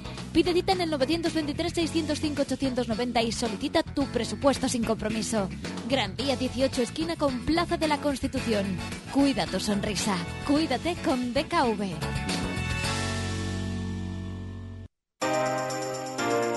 Hoy por hoy, Salamanca. Ricardo Montilla. En un programa que ya saben está muy vivo y por eso esa última hora, ya saben, de Perfumerías Avenida la contaba en directo Sergio Valdés en este Hoy por hoy Salamanca. Pepe Vázquez deja de ser entrenador de Perfumerías Avenida. Y esta sintonía nos mete de lleno, aunque en un horario menos habitual de lo normal, en nuestra página de cabecera, en nuestra web sin duda para la difusión de la ciencia, de la tecnología, de la innovación. Hablamos de dicit.com porque se habla de muchas cosas, pero vamos a centrarnos en un tema. Con José Pichel. Hola José, muy buenas. Buenos días, Ricardo. Diseñan nuevos modelos de olivares para afrontar uno de los asuntos que más preocupan a la ciudadanía, el cambio climático. Sí, fíjate, no hace falta recordar a qué precio está el aceite de oliva, ¿verdad? Sí. Pues, pues hablamos de, eso, de, olivos y de un nuevo proyecto europeo en el que participa Salamanca y en concreto la unidad de excelencia Agri-Environment, de la Universidad de, Salamanca. Eh, la idea es proponer esos nuevos modelos de eh, explotación de, del olivo, porque ese alto precio del aceite tiene que ver, eh, por supuesto, con las cosechas, y las cosechas tienen que ver mucho con eh, el cambio climático, con la subida de temperaturas, con la falta de lluvias, todo eso afecta y de cara al futuro esto puede ir a peor, ¿no? Entonces quizá haya que replantearse cómo cultivamos el olivo, ¿no? Bueno, pues esa es la idea de, de este proyecto y entre otras cosas, eh, es un proyecto internacional y entre otras cosas eh, lo que van a intentar averiguar eh, los investigadores es explorar variedades tradicionales de olivos o poblaciones naturales de olivos que estén adaptadas a ambientes eh, extremos, a ambientes que tengan pues especialmente eh, temperaturas altas o falta de agua y ver eh, si a partir de, de esas características particulares que, que, tienen esos olivos que prosperan en esas condiciones, pues podemos mejorar los cultivos que tenemos nosotros actualmente. José, decías, un proyecto internacional, pero ¿qué parte del proyecto se hace desde Salamanca?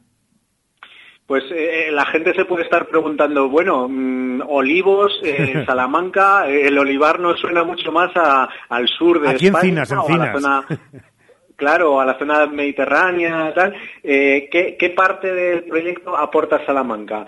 Eh, bueno, aquí eh, el grupo de interacciones microbianas, en el que la, la, líder de este proyecto, que es Paula García Fraile, se dedica mucho al estudio de bacterias y hongos y cómo eh, las eh, bacterias, los hongos, los eh, microorganismos en general pueden ayudar a los cultivos, crecimiento o la resistencia en condiciones adversas. Por ejemplo, de agua, cuando hay falta de terreno, provoca salinidad, es decir, eh, las condiciones en definitiva son peores. Sin embargo, gracias a los microorganismos, lo hemos comentado otras veces para otros cultivos, eh, pues puede prosperar esos, esos cultivos gracias a la ayuda de algunos microorganismos. Entonces, eh, por una parte, lo que comentábamos antes, esa selección de, por otra parte, esta selección de microorganismos que puedan ayudar a esas variedades es lo que puede hacer que tengamos unos mejores resultados en cuanto a los olivos, en cuanto a esa cosecha de, de. Está coordinado eh, y participan, fíjate, eh, participa Francia, eh, Líbano, Marruecos, Túnez, es decir, también países en los que eh, las condiciones para los olivos son incluso más extremas de lo que tenemos aquí en España. Estaba yo pensando que, claro, ¿cuál puede ser el impacto económico, bueno, y también social de este proyecto, José?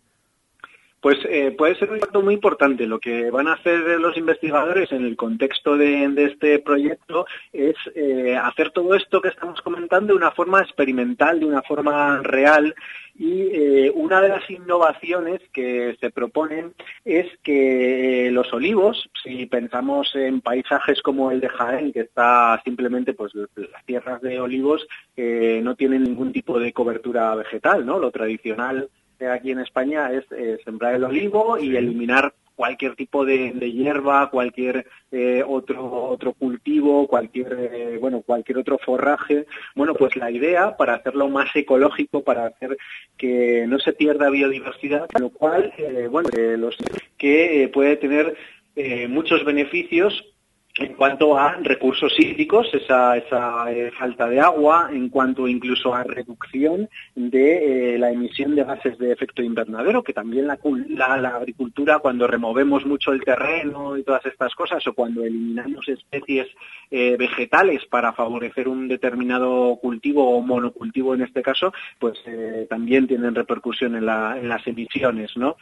con todo esto, pues esperan tener un impacto, evidentemente, que ese es el, objetivo último al final, un impacto en eh, los ingresos de, las explotaciones, un impacto positivo ambiental y un impacto positivo también eh, a nivel eh, social, ¿no? que lo que se denomina ahora servicios ecosistémicos, que es todo en conjunto, no solo el, cultivo que necesitamos explotar, pues que todo en conjunto eh, obtenga mejores resultados eh, de los que la agricultura extensiva de, la actualidad nos proporciona. Ahí lo tiene. Diseñan nuevos modelos de olivares para afrontar el cambio climático. La unidad de Agri-Environment de la Universidad de Salamanca participa en ese proyecto europeo de Biomed Next con José Pichel, que nos lo ha contado absolutamente todo. Y cualquier duda, eh, desde luego, de forma más eh, densa, interesante, entren en dicit.com. José, un abrazo como siempre, muchas gracias. Un abrazo, Ricardo. 13 horas y 36 minutos, más en este hoy por hoy. Pues en casa, esperando al técnico, que no me funciona la caldera. Sí, es tarde y además domingo. Pero me hace Fongas el mantenimiento y en caso de avería vienen cualquier día del año. ¿Ah, sí? Sí, sí, te lo solucionan al momento y además son multimarca. Pues dame su teléfono. Apunta, Fongas 923 25 02. El domingo 21 de enero a las 12 tienes una cita en la Plaza Mayor para defender las conexiones ferroviarias que merece Salamanca. Contra los recortes de frecuencias, contra las obras que no avanzan, contra las promesas incumplidas, concéntrate. Por un tren de futuro para Salamanca, llenemos la plaza. ¿Quieres personalizar tu fiesta y hacer algo especial? Necesitas a Don Globito. Sea una comunión, boda, San Valentín, cumpleaños adulto o infantil, jubilación, evento empresarial, en Don Globito encontrarás decoración temática, mesa de candy bar, decoración con globos, fotocall, stand de empresas. Un evento único se hace cuidando los detalles. Don Globito, en Plaza Campillo 4.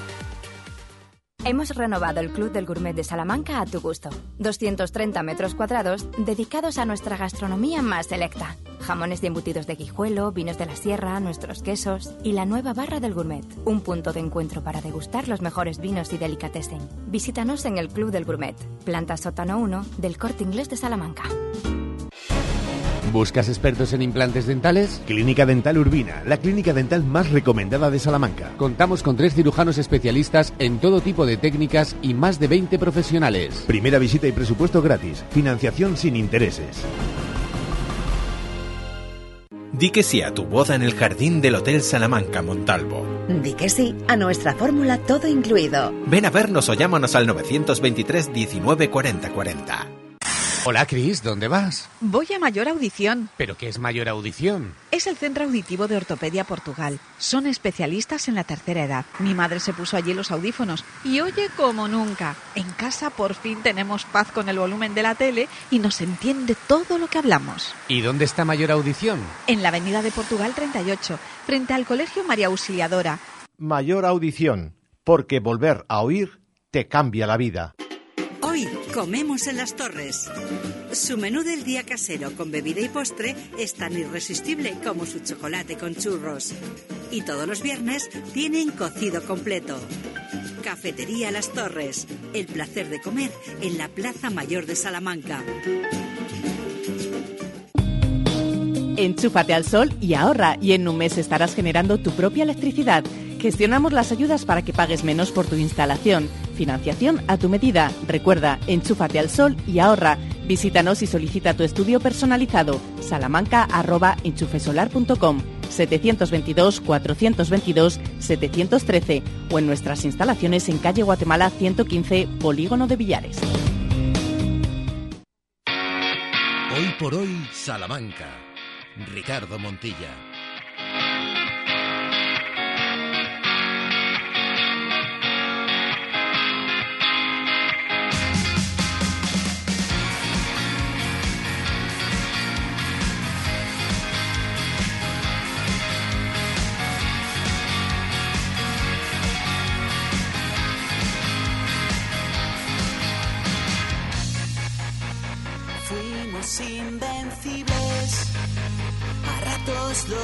Peor, líquidos inmiscibles, sobraba excitación.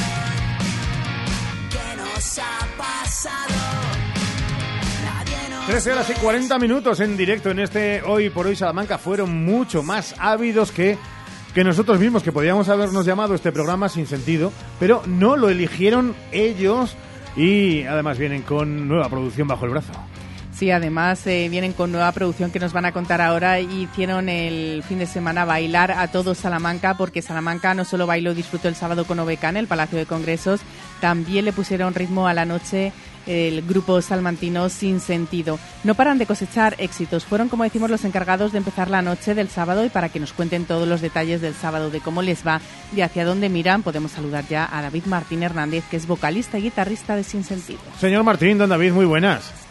Hola, buenos días, Ricardo Seila, ¿qué tal? Estamos encantados de teneros con nosotros, de que nuestra audiencia disfrute de esta vuestra música y cuéntanos lo primero, cómo fue el sábado que teníais, me consta, muchas ganas.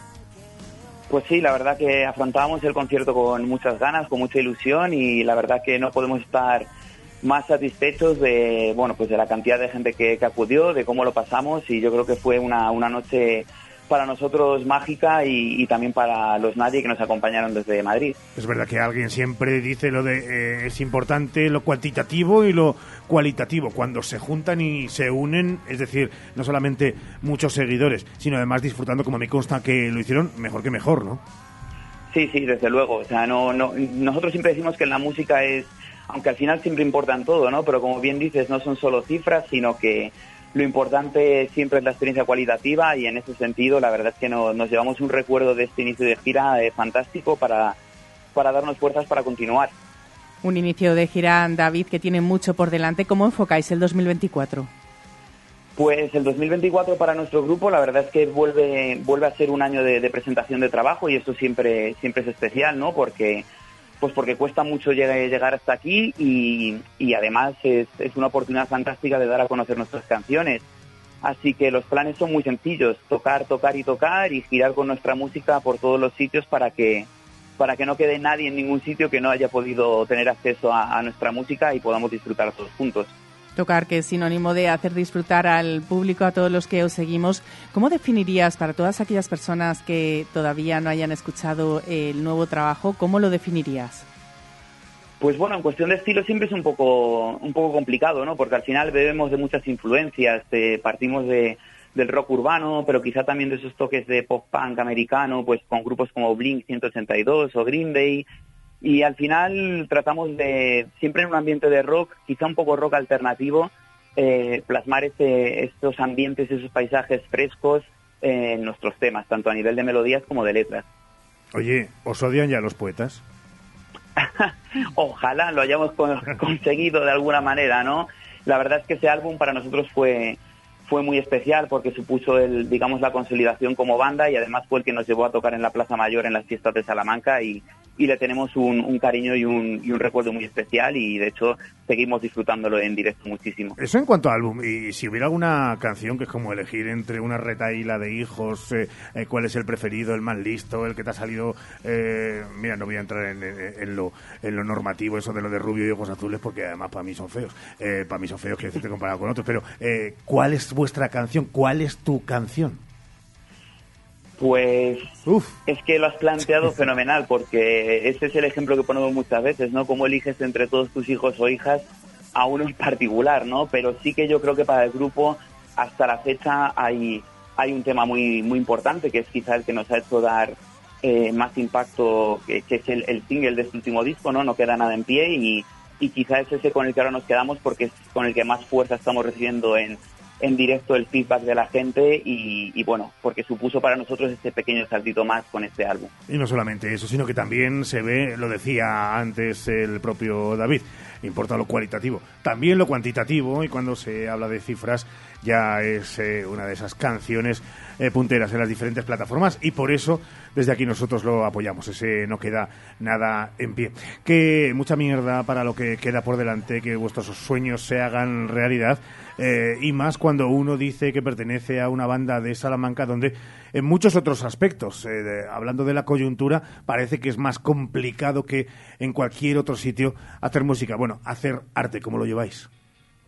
Pues como bien dices, se, se pone complicado y de hecho el otro día con, con colegas músicos lo, comentábamos también antes del concierto, ¿no? Que Salamanca ahora mismo es un sitio que para bandas eh, noveles pues no tenemos tantos espacios quizás para trasladar nuestra música porque las condiciones de las salas grandes eh, son muchas veces inasumibles, ¿no? Y más cuando vienes con grupos de, de fuera. Pero en este sentido sí que queremos reivindicar y, y gracias a nuestra experiencia también del sábado, ¿no? Pues el papel de, en este caso de Music Factory, que nos trató fenomenal, eh, que nos permitió dar un concierto con todas las garantías y, con el mejor trato. Y, y bueno, pues seguiremos peleando porque cada vez esos espacios, como bien dices, de, de arte sean mayores y, y toda la gente de Salamanca pueda disfrutar de ellos. David, David Martín, sin sentido, traslada nuestro abrazo, reconocimiento y aplauso al resto de la banda. Seguid disfrutando, que así haréis disfrutar. Gracias por haber estado en la SER. Muchísimas gracias a vosotros por acordaros de nosotros y nada, esperamos seguir dándos guerra y por ahí vernos en las ondas.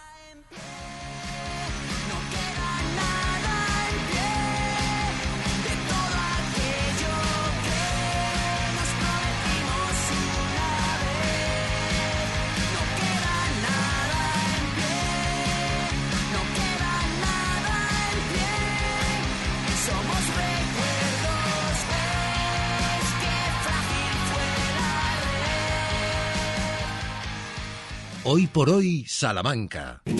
Hace tres décadas, Advocati Abogados comenzaba su trayectoria. Treinta años después, con un equipo creciente y la pasión intacta por ayudar, Advocati Abogados sigue asesorando a negocios y particulares. Agradecemos a todos nuestros clientes la confianza que nos brindan y esperamos seguir creciendo juntos ahora en la calle Toro 21, en plena plaza del Liceo de Salamanca. Cuando la suerte depende del trabajo bien hecho, Advocati Abogados.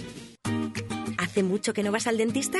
No te preocupes, en Vitaldent te lo ponemos muy fácil. En tu primera consulta te realizamos una revisión bucodental totalmente gratis. No dejes tu salud dental para mañana y llama ahora al 937 33 33 y pide ya tu cita. Todo. Llámanos al 900-101-001 o te esperamos en Avenida Villamayor 32 o en la calle Alonso Gera 1, Vitalden Salamanca. Vitalden, queremos verte sonreír. ¿Necesitas transportar tu mascota y no sabes cómo? Intisal, servicio para mascota, es tu solución. Intisal, taxi de mascotas a nivel local, provincial y nacional. Intisal, personal con la formación necesaria para el transporte y bienestar del animal, con las licencias exigidas por la Junta de Castilla y León. Infórmate en taximascotasintisal.es. Última hora. Clementinas Estudiante ya tiene sus notas finales. Sobresaliente en jugosidad, sobresaliente en dulzura y matrícula de honor a Clementinas Estudiante. Por su sabor. Clementinas Estudiante, ya en su frutería más cercana, García Rivero. Marca de distinción para su mesa. ¿Buscas una persona que te ayude con las tareas del hogar? Confía en Servicios Domésticos Grupo CIMA, con más de dos décadas de experiencia. Contacta con nosotros para servicio por horas o internas. Servicios Domésticos Grupo CIMA, en Salamanca, en Paseo Carmelitas 41 Bajo, 923 05 94 75. Clínicas Revita del Dr. Oyola. En remodelación facial y rejuvenecimiento solo realizamos medicina estética normalizada que te permitan seguir siendo tú, sin expresiones exageradas. Hazlo con los mejores. 20 años de experiencia y 8 clínicas en las principales ciudades. Llámanos 900 325 325. Registro sanitario 37 C21 0282. Hemos renovado el Club del Gourmet de Salamanca a tu gusto. 230 metros cuadrados dedicados a nuestra gastronomía más selecta. Jamones embutidos de guijuelo, vinos de la sierra, nuestros quesos y la nueva barra del gourmet. Un punto de encuentro para degustar los mejores vinos y delicatessen. Visítanos en el Club del Gourmet, planta sótano 1 del Corte Inglés de Salamanca. Porque las estabas esperando. Porque no hay un lugar mejor. Llegan las rebajas a Centro Muebles Salamanca. Cientos de muebles, sofás y colchones con descuentos reales de hasta el 60% y con entrega inmediata. Así de fácil. Vienes, lo eliges y te lo llevas al mejor precio. No te pierdas las rebajas de Centro Muebles Salamanca. Visítanos en Centro Mueble, carretera de Valladolid, Polígono Los Villares, Salamanca. El domingo 21 de enero a las 12 tienes una cita en la Plaza Mayor para defender las conexiones ferroviarias que merece Salamanca. Contra los recortes de frecuencias, contra las obras que no avanzan, contra las promesas incumplidas, concéntrate. Por un tren de futuro para Salamanca, llenemos la plaza.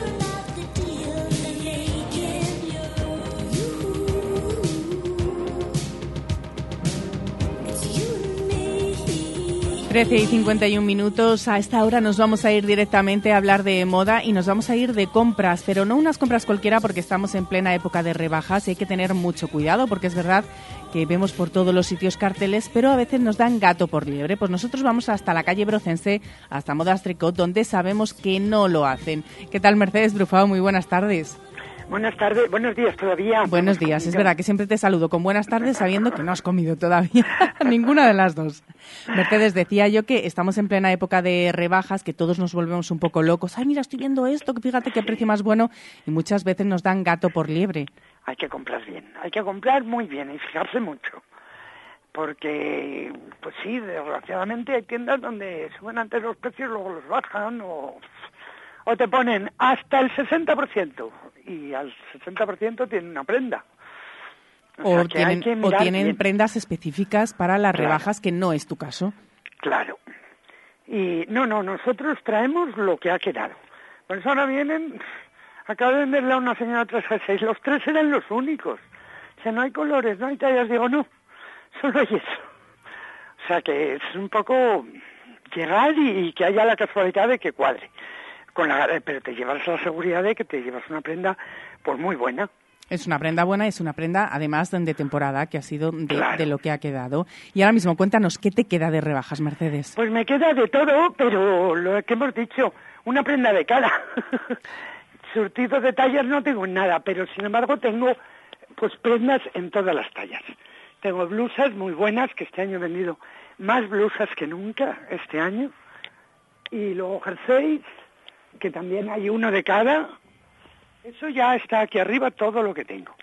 Faldas sigo vendiendo alguna, faldas se venden menos, pero tengo faldas buenas y se van vendiendo faldas. Y luego pijamas, pijamas y batas se están vendiendo muchísimos. Camisones también, pero el rey en invierno es el pijama. Es verdad que es que aprovechamos esta vendiendo. época de rebajas para hacer esos cambios que necesitamos en cuanto a lencería, así que también visitar Modas Tricot es algo asegurado, ¿no? Que te queda algún pijama y algún camisón. Claro, claro, siempre quedan cosas. Y luego, por ejemplo, vestidos, pues hay cuatro, pero son muy buenos vestidos. Eh, parcas y chaquetones, pues hay pocos, hay uno de cada. Yo creo que hay dos que esté, haya dos payas. El resto son todo únicos. Pero si te cuadra la talla, son muy buenas prendas. Y además eso tienes que pensar que no te lo compras para un- una temporada, que te lo compras para más tiempo. Claro, Porque es cuando nos sale realmente barato. que le Yo vas a siempre sacar digo que una prenda para un día te sale a millón. No, claro, es que no, no, hay que tenerlo en cuenta, más teniendo en cuenta cómo está la economía, así que hay que mirar ese tipo, ese tipo de cosas. Cuanto más eh, tengamos que mirar la economía y más justos vayamos, más hay que mirar que las prendas te duren y que sea una compra, pues eso, para, para siempre. Y recuérdanos, Siempre eh, para unos años. recuérdanos Mercedes, cómo son esas bajas que tienes tú. Pues mira, tengo el 30% sobre el precio normal de venta que está marcado cuando, como se marcan cuando llegan, no hay ninguna rectificación de precios y sobre eso hacemos el 30%. El 30%, que es una cantidad muy importante para Claro. llevarse algo que hace un mes estaba en, en la, en el- la cantidad Claro. habitual y la calidad es la misma, exactamente la misma, la misma La prenda, misma, pero más misma. rebajada, con lo cual Y además, hay que la ropa buena se pasa menos de moda. Hmm. Tú mira tu armario y verás cómo es verdad. Y es verdad. Y además es una buena época, moda, Mercedes tienen también. lechuras mejores, tienen también telas mejores y se pasan menos de moda. Y además decía yo que es una época buena para hacer ese fondo de armario que a veces necesitamos renovar o que Claro. necesitamos Claro, directamente. coger cosas básicas, pero buenas, que te, o cosas muy ambivalentes que te valgan para una cosa y para otra. Mm. Y ya estás pensando en la nueva temporada, Mercedes, porque Ya yo te conozco y ya... temblando que empiecen a llegar las cosas. O empiezan y me inundan la tienda. Pero sí, a partir del mes que ya empiezo a recibir. O sea que a bueno, de, partir de, febrero yo ya empiezo a recibir primavera. de momento aguantamos que con no la rebaja. a la venta porque eh, por razones climatológicas. No, pero claro. vamos. Y que además hay que disfrutar de esa ropa de invierno, de es- ahora que tenemos tanto ha tardado en llegar el Salamanca frío. Tenemos para ponernos los chaquetones, las chaquetas gordas, las tenemos, bueno, hasta mayo casi. Hasta el 40 de mayo. Pues sí, así que hay que aprovechar ahora con ese 30% de descuento que ofrece Mercedes Brufau en todas sus prendas de, de esa colección de este año. Así que disfruten, vayan, pruébense y seguro que se llevan no solo una prenda ni dos prendas, sino muchas más, porque al final hablamos de calidad. Ya saben, en la calle Brocense Modas Trecot con Mercedes Brufau. Asegurado esa calidad y ese buen trato. Muchísimas gracias, Mercedes. Gracias a vosotros.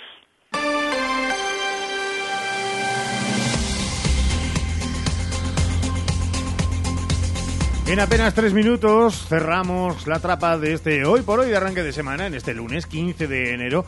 No sin recordar que todos los detalles de manera exhaustiva los van a tener en Ser Deportivo Salamanca, no solamente aquello que rodea al partido del Sigüense Unionistas Barcelona, sino también a esa última hora que Sergio Valdés nos ha comentado en directo en este Hoy por Hoy, la destitución de Pepe Vázquez como entrenador de perfumerías Avenida. De momento, Pablo y Raquel, Raquel y Pablo, eh, entrenadores interinos, se quedan al frente de la escuadra azulona. Veremos cuál es el próximo entrenador o entrenadora de Perfumerías Avenida.